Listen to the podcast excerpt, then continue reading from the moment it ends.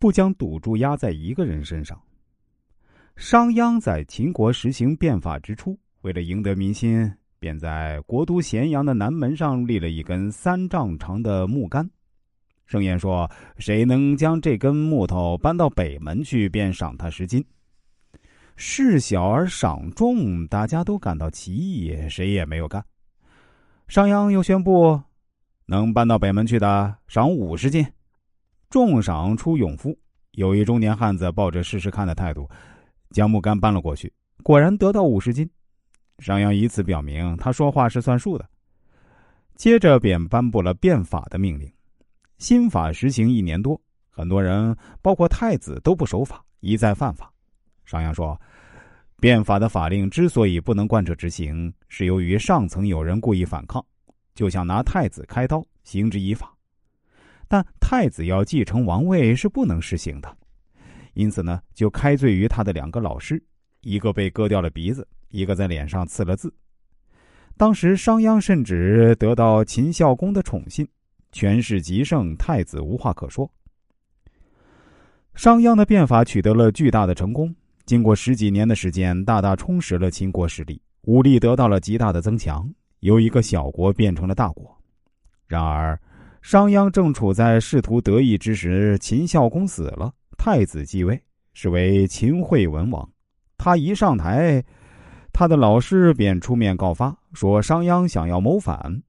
惠文王下令逮捕商鞅，便逃出京城咸阳，来到了潼关附近，想要投诉。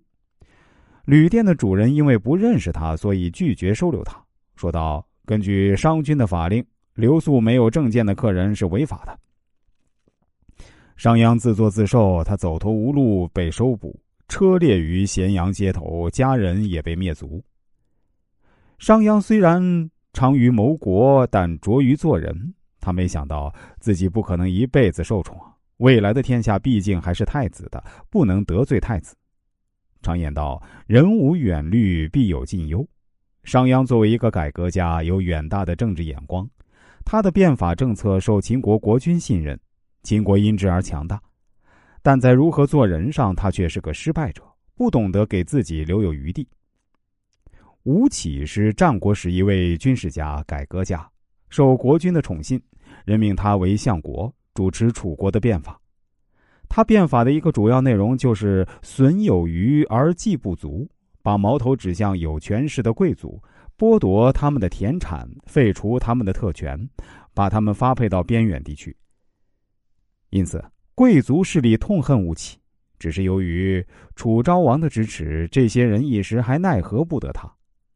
公元前三八一年，楚昭王死了，吴起的后台没有了，旧贵族们立即对吴起群起而攻之，吴起无处可逃，情急无奈，扑倒在楚昭王的尸体上。